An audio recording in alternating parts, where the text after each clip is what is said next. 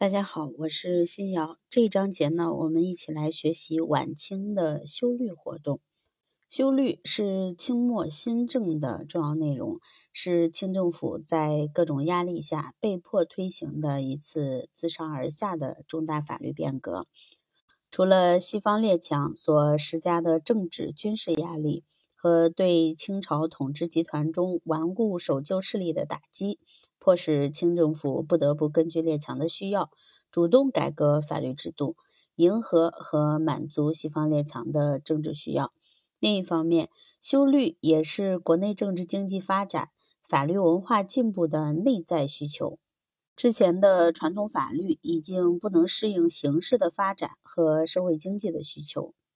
早在新政开始之初，时为两江总督的刘坤一。与湖广总督张之洞联名上奏的《江楚会奏变法三折》中，就提出中国必须要有商律，这样华商有恃无恐，贩运之大公司可成，制造之大工厂可设，假冒之洋行可渡。他们认为当务之急必须要整顿中法，吸收西法，并具体提出。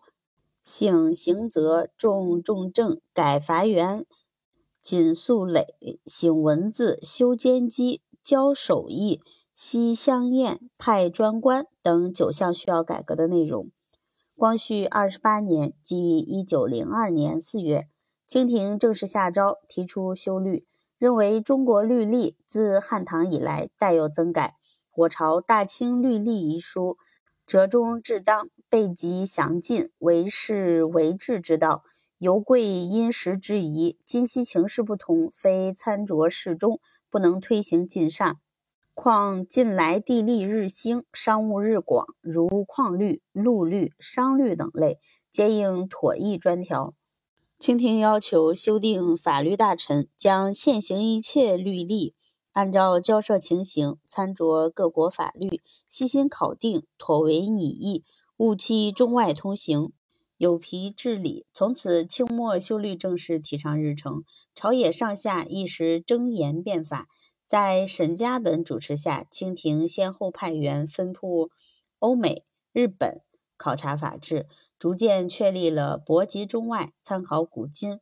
模范列强、务期中外通行等修律宗旨。同年，清廷筹建修订法律馆。作为负责修律的专门机构，清廷任命实为刑部左侍郎的沈家本出使美国大臣武廷芳为修订法律大臣，主持修律事务。沈家本出身进士，在刑部任职三十多年，对传统中国法律了如指掌，同时又对西方近代法律制度有所了解。武廷芳是中国首任驻美大使，熟悉美国和西方的法律政治制度。一九零四年五月，修订法律馆开始工作，清末修律正式启动。接着，我们来重点学习一下修律的指导思想：一是西法与中法相结合，务期中外通行，是清廷决定修律时已经定下的原则之一。